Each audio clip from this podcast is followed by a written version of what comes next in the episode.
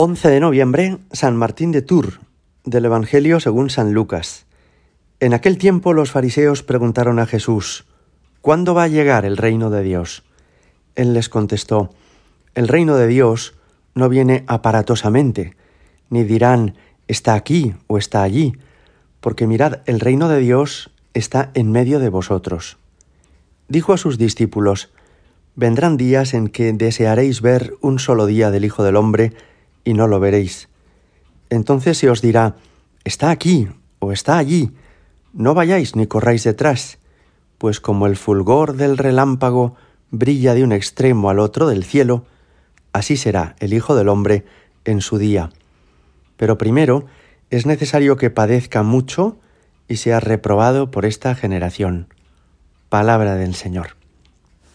En la época de Jesús, muchas personas, y sobre todo el grupo de los celotes, esperaban que Dios impusiera su reino y expulsara a los romanos de Palestina. Ellos esperaban que el reino de Dios significaba que iba a cambiar la política, la economía, que iban a expulsar a un ejército extranjero y que se iba a establecer ya por fin un ejército nacional y religioso judío propio de las personas de aquella tierra. Y Jesús les desconcierta, porque les hace entender que el reino de Dios no se confunde con una institución política y que tampoco su vida, la vida de Jesús, va a terminar con un éxito humano fulminante. No, Jesús no va a ganar ninguna elecciones, Jesús no va a declarar la guerra a ninguna otra nación para resultar victorioso y tomar esclavos de entre los perdedores.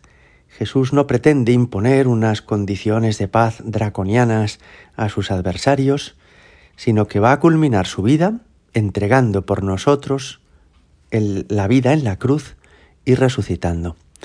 Y esto a ellos les desconcierta, les impresiona. No terminan de entender y piensan, pero, pero ¿qué está diciendo?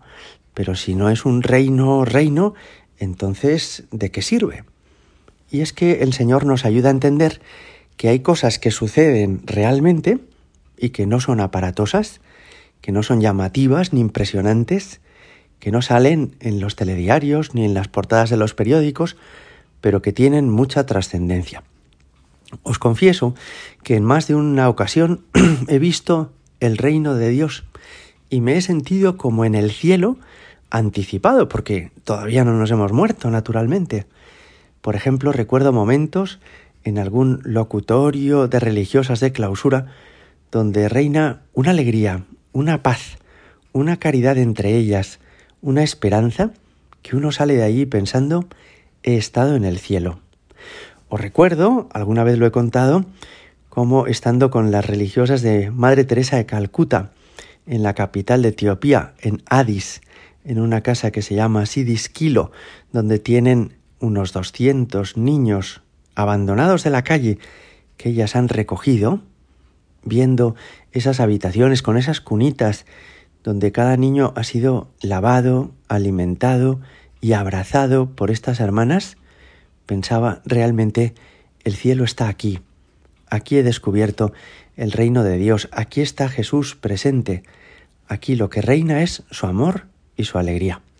Y por eso no es imprescindible que cambien las leyes de aquí al próximo año, o que suba al gobierno otra persona distinta, o que se expulse de nuestra nación a quienes le hacen daño, sino que el reino de Dios crece sin hacer ruido, como crece la masa del pan impulsada por la levadura, paulatina y progresivamente, sin que se dé cuenta casi nadie.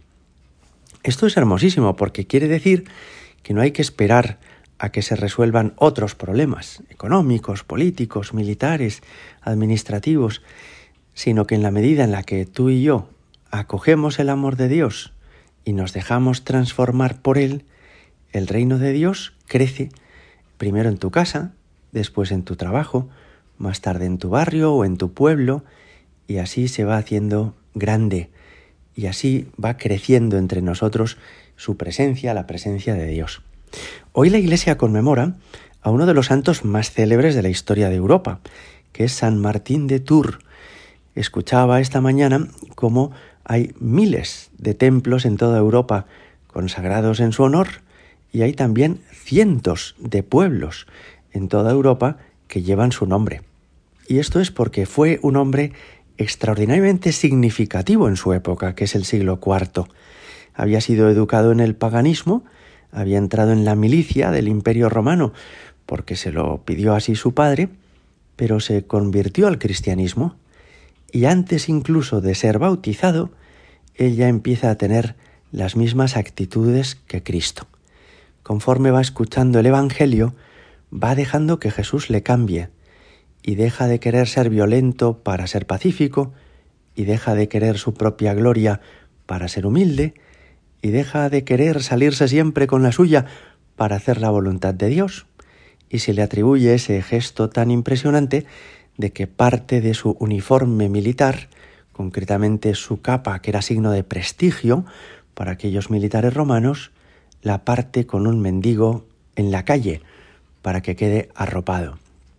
Aún no estaba bautizado, y sin embargo tenía ya una misteriosa presencia de Dios en su corazón, porque aunque los sacramentos son el medio habitual con el que Dios extiende su reino en el mundo, aunque el crecimiento del reino de Dios depende de la expansión de la Iglesia, el Señor llega aún más allá de donde llega la Iglesia y aún más allá de donde llegan los sacramentos. Y San Martín de Tours es un ejemplo precioso de esto. Aún incluso antes de recibir el bautismo, ya Dios habitaba en su corazón, ya vivía en él el reino de Dios. Hoy le pedimos a Jesús, ayúdame a vivir contigo y a ser como tú, que es la mejor forma de que crezca aquí el reino de Dios. Gloria al Padre y al Hijo y al Espíritu Santo, como era en el principio, ahora y siempre y por los siglos de los siglos. Amén.